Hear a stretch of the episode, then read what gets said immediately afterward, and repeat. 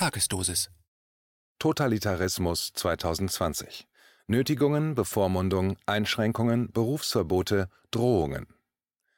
Kommt im Herbst das Kontakttagebuch? Ein Kommentar von Bernhard Leuen. Ich schlafe wach. Meine Gedanken sind Träume. Meine Träume sind Gedanken. Diese Zeilen finden sich in einem kleinen Büchlein, erschienen im Jahre 1937. Die Autorin Irmgard Keun lässt ihre Alltagserfahrungen im damaligen Deutschen Reich in den Roman Nach Mitternacht einfließen. Das Buch handelt von Nötigungen, Bevormundung, Einschränkungen, Berufsverboten, Drohungen, von Angst. Schon zwei Jahre vorher war sie nach Holland emigriert. Man liest den Roman und die Gedanken wandeln in ungeahnte und unbekannte Bahnen. Niemand konnte auch nur ansatzweise voraussehen, wohin sich ab März, dem Beginn der Corona-Maßnahmen, dieses Land entwickeln wird. Man erschrickt, mit welcher Geschwindigkeit und überraschender Unverfrorenheit die Bürger dieses Landes kontinuierlich herausgefordert werden. Am 30.07. schrieb ich bezugnehmend der Großdemonstration zwei Tage später folgende Sätze. Zitat Die Teilnehmerzahlen am Samstag werden ein erster Gradmesser, wie sich dieses Land im Jahre 2020 nach den zurückliegenden Monaten aufstellt, auch dahingehend, wie am Abend die Medien darüber berichten werden. Zitat Ende. Ich war vor Ort am 1.8. Es war ein schöner Tag. Man spürte eine Freude und Leichtigkeit, die die Menschen so dermaßen vermissen und brauchen, um den aktuellen Irrsinn täglich zu meistern. Ich habe mich dem Kamerateam von KenFM angeschlossen und sehr viele Gespräche geführt. Einerseits ehrliche Begeisterung ob der unerwarteten Masse an Teilnehmern, überwiegend jedoch nachdenkliche Gedanken über die zurückliegenden Monate. Ein Thema in Varianten, wo geht es hin mit diesem Land, mit meinem Leben? Was kommt noch an Gängelung der individuellen Biografie, der Familien, den Kindern? Existenzängste, Sorgen vor der Zukunft. Zur Diskussion über die Teilnehmerzahl empfehle ich die aktuelle Ausgabe vom dritten Jahrtausend. Das Video ist im Schriftartikel verlinkt. Mehr muss nicht gesagt werden, man muss es schlicht Lüge nennen. Die öffentlich-rechtlichen Medien untertreiben nicht, sie lügen ganz einfach. Hinsichtlich der Teilnehmerzahl Hinsichtlich der permanenten Behauptung, unter den Anwesenden waren mehrheitlich die üblichen Verdächtigen.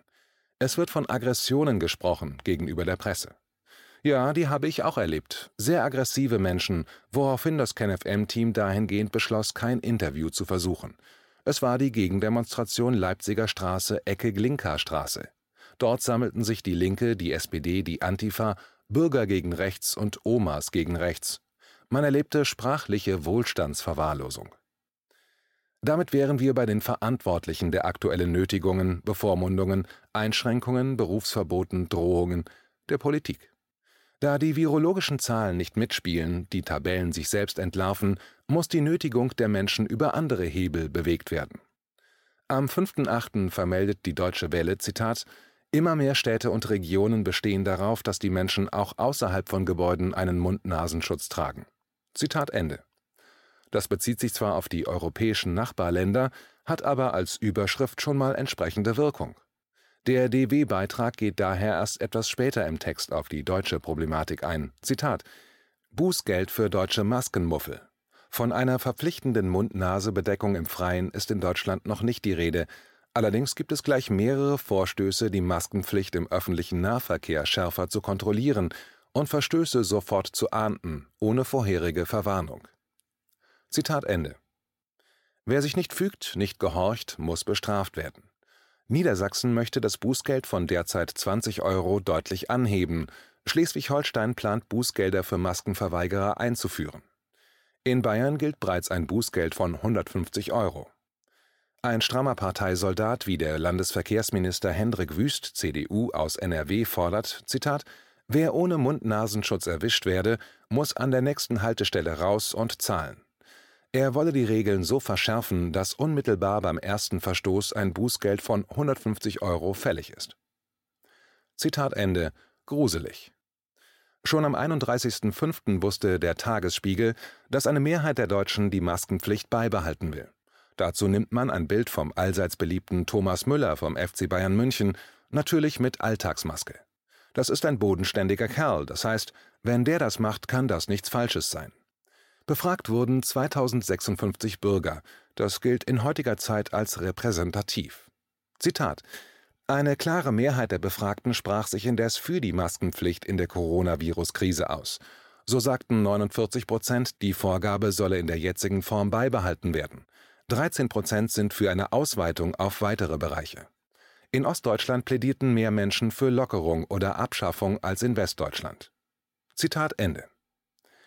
Man gewinnt langsam den Eindruck, dass die Alltagsmaske inzwischen als äußeres Erkennungszeichen einer Identifikation mit der herrschenden, also regierenden Politik darstellt.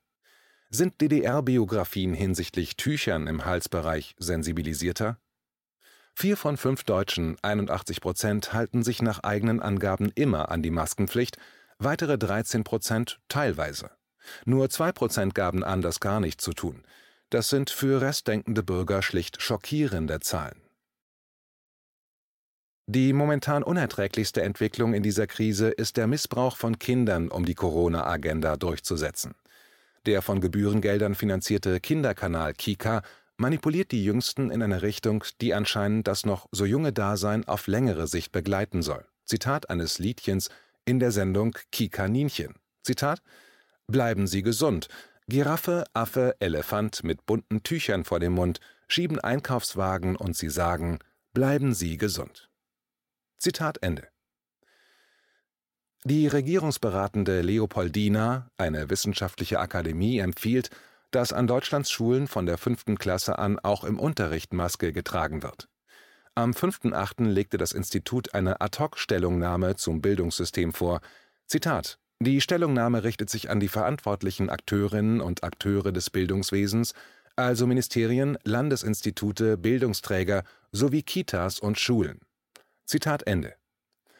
Nach dem ersten Schullockdown im März diesen Jahres findet sich immer noch ein immenser Graben zwischen der rein theoretischen Planung und entsprechende Ein- bzw. Beschränkungen und dem Überforderungschaos in Millionen Familienhaushalten in diesem Land. In der politischen Betrachtung klingt das so: Zitat Aufgrund des pandemiebedingt eingeschränkten Schulbetriebs im zweiten Schulhalbjahr 2019-2020 ist anzunehmen dass die Lern- und Kompetenzentwicklung vieler Schülerinnen und Schüler anders verlief als im Fall regulären Unterrichts. Zitat Ende. Wie realitätsfern die theoretischen Vorschläge am Beispiel Leopoldina sind, um sie dann der Politik als Argumentationshilfe vorzuformulieren, zeigt sich in der Stellungnahme unter dem Punkt Empfehlungen. Zitat weil die Kompetenzen zum selbstregulierten Lernen in Distanzphasen bei Kindern und Jugendlichen nicht einfach vorausgesetzt werden können, ist es notwendig, entsprechende Lern- und Verhaltensstrategien mit den Schülerinnen und Schülern explizit einzuüben. Zitat Ende. Betroffene Eltern und Pädagogen schütteln den Kopf und fragen sich, wann, wo, wie, durch wen. Noch so eine typische Empfehlung aus gleicher Stellungnahme lautet, Zitat, es wird empfohlen, dass die Kitas und Schulen die Zusammenarbeit mit den Familien durch einen Ausbau der Kommunikationswege, zum Beispiel über Videokonferenzen, weiter stärken, und niederschwellige Kontaktangebote wie regelmäßige Sprechstunden online, per Telefon, persönlich etablieren. Auch und gerade in Pandemiezeiten sind stabile Bildungs- und Erziehungspartnerschaften von hoher Relevanz. Zitat Ende. Hohle Politphrasen, vorgekaut, so wie sie dann die Bürger zu hören bekommen. Auch hier, wann, wo, wie, durch wen? Wer von den überforderten Millionen Lehrern und Eltern sieht sich allen Ernstes als Bildungs- und Erziehungspartnerschaft, außer die Verfasser solcher theoretischen Luftnummern? Am 3.8. findet sich in der FAZ folgende Tatsache: Zitat: Fatale Corona-Folgen, die dunklen Seiten des Lockdowns. Wirklich erschreckend ist alles das, was die Mediziner über die psychosozialen Folgen des Lockdowns und der eingeschränkten Schulöffnungen berichten. Alle Spuren von häuslicher Misshandlung, die oft in Kindergärten und Schulen entdeckt werden, blieben im Verborgenen. Monatelang sahen die Kinderärzte keine misshandelten Kinder oder Babys mit Schütteltrauma mehr. Wer sich klarmacht, dass die häusliche Beengtheit und sozial prekäre Verhältnisse solche Misshandlungen begünstigen, ahnt das Ausmaß des zu befürchtenden Grauens. Es wird wohl erst in einigen Monaten deutlicher offenbar werden. Zitat Ende. Kümmert das die Politik oder beratende Institutionen? Die aktuellen Diskussionen hinsichtlich dem nahenden Ferienende um millionenfache Nötigung von Kindergarten- und Schulkindern, Studierenden hinsichtlich dem Zwang zur Alltagsmaske kann auch durch Studienergebnisse der anderen Art nicht gestoppt werden. Für eine aktuelle Studie sind von Ende Mai bis Ende Juni an 19 Schulen in fünf Städten im Freistaat Sachsen 2599 Rachenabstriche genommen worden, wovon keiner positiv gewesen ist. Untersucht wurden Grundschüler der zweiten und dritten Klassen sowie Gymnasiasten der sechsten und zehnten Klassen und deren jeweilige Lehrer. Ergaben sich noch weitere Erkenntnisse aus dieser Untersuchung? Ja, die Leipziger Mediziner fragten zudem 900 Kinder und Jugendliche nach psychischen Folgen der Schulschließung.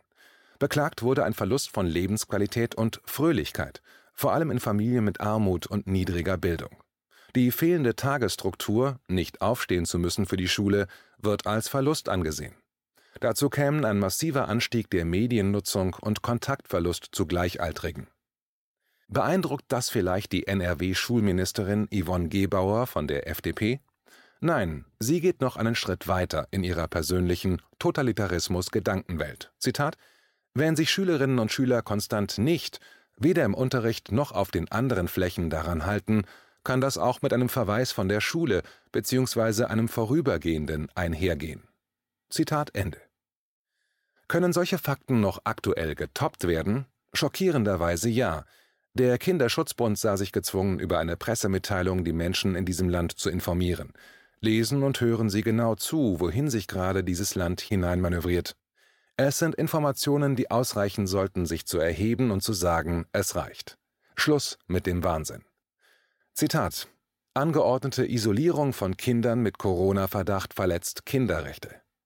Den Kinderschutzbund erreichen aktuell Berichte, dass Gesundheitsämter die Isolierung von unter Corona-Verdacht stehenden Kindern im eigenen Haushalt anordnen. Auch sehr junge Kinder sollen sich demnach getrennt vom Rest der Familie in ihrem eigenen Zimmer aufhalten. In mindestens einem Fall, der uns vorliegt, wird der Familie bei Zuwiderhandlung mit der Herausnahme aus der Familie des achtjährigen Kindes gedroht. Zitat Ende. Die schon fast manische Beschwörung einer zweiten Welle der millionenfache Gehorsam gegenüber den Corona-Maßnahmen nimmt Formen an, die beängstigen, viele nur noch einschüchtern. Eine junge Schülerin erzählte am 1.8., sie vermeide, sich kritisch zu den Maßnahmen zu äußern, da ihr Freundeskreis, ihr Schulumfeld darauf aggressiv reagieren würde. Das ist mehr als bedenklich. Die Tagesschau vermeldet am 7.8. Zitat Corona-Pandemie, Ruf nach Reiseverboten. Angesichts der Lage fordert der CDU-Wirtschaftsrat ein Verbot von Reisen in Risikogebiete. Zitat Ende. Der Spiegel weiß, Deutsche haben wenig Verständnis für Corona-Proteste. Ist dem so? Die Deutschen sind 5085 Befragte. Nach der Großdemo ist eine Debatte über Demonstrationsrecht entfacht, so die Zeit am 3.8. Zitat: Parteiübergreifend wurde der Ruf nach einem harten Durchgreifen laut. CDU-Innenexperte Armin Schuster stellte Demonstrationen dieser Art generell in Frage. Aus seiner Sicht wäre es verhältnismäßig, solche Versammlungen nur noch unter sehr viel strengeren Auflagen oder gar nicht mehr zu genehmigen. Zitat Ende. Wo sollen die Einschränkungen noch hingehen, wenn ein Arbeitgeber einem Angestellten umgehend kündigt, sollte er einer solchen Demonstration beiwohnen? So geschehen mit dem Basketballer und Nationalspieler Yoshiko Saibu von den Telekom Baskets Bonn. Wie wird auf ein solches Ereignis in der Medienlandschaft reagiert? Interview mit dem Bonner Sportrechtler Roland Nasse. Zitat: Welche rechtlichen Möglichkeiten hat ein Verein, wenn sich ein Spieler nicht an die aktuell geltenden Corona-Maßnahmen hält? Roland Nasse: Wenn sich ein Spieler, wie im Fall Yoshiko Saibu, vorsätzlich nach Berlin begibt und dort unter Missachtung jeglicher Regeln, unter anderem des Infektionsschutzgesetzes, an einer Demonstration teilzunehmen, würde ich ihn als Verein sofort entlassen. Es erfüllt ja schon fast den Tatbestand der fahrlässigen Körperverletzung, wenn ich mich diesen Gefahren in Berlin aussetze und damit auch meine Mitmenschen und Teamkollegen gefährde. Zitat Ende. Was sollen mündige Bürger tun, die weder Weg noch Kosten scheuen, um in ihrem persönlichen berechtigten Interesse aber auch für die stillen Opfer dieser Politik in Berlin auf die Straße gehen, um am gleichen Abend sich vom Berliner Bürgermeister anhören zu müssen, sie würden ihr Demonstrationsrecht nicht nachvollziehbar missbrauchen und nur wegen der Randale angereist sein. Herr Dr. Drosten ist wieder da. Er konnte in Ruhe seinen mehrwöchigen Urlaub genießen.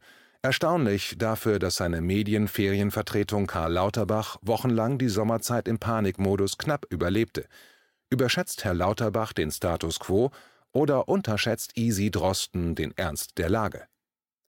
Er zaubert auch gleich in einem Leitartikel für die Zeit eine brillante Idee aus seinem frisch gestärkten Kittel. Jeder Bürger sollte in diesem Winter, Achtung, ein Kontakttagebuch führen. Steigerung wäre jetzt noch das gute alte Hausbuch, geht aber nicht, weil dann wären wir ja wieder in der DDR. Ich persönlich denke, es wird wieder Zeit für den zuverlässigen Blockwart. Der war für 40 bis 60 Haushalte mit durchschnittlich rund 170 Personen zuständig. Blockleiter gab es während der NS-Zeit nicht nur in den Städten, sondern auch in den Dörfern, wo ein Blockwart mehrere Bauernhöfe, Handwerksbetriebe und Arbeiterhäuser überwachte. Das passt, das schafft Niedriglohnarbeitsplätze und vor allem Ruhe für das Kanzleramt, das RKI und die Charité. Sind wir bei rückblickender Gesamtbetrachtung von gerade mal sieben Tagen auf dem Weg zur folgenden Definition. Zitat Totalitarismus bezeichnet eine politische Herrschaft, die die uneingeschränkte Verfügung über die Beherrschten und ihre völlige Unterwerfung unter ein diktatorisch vorgegebenes politisches Ziel verlangt. Zitat Ende.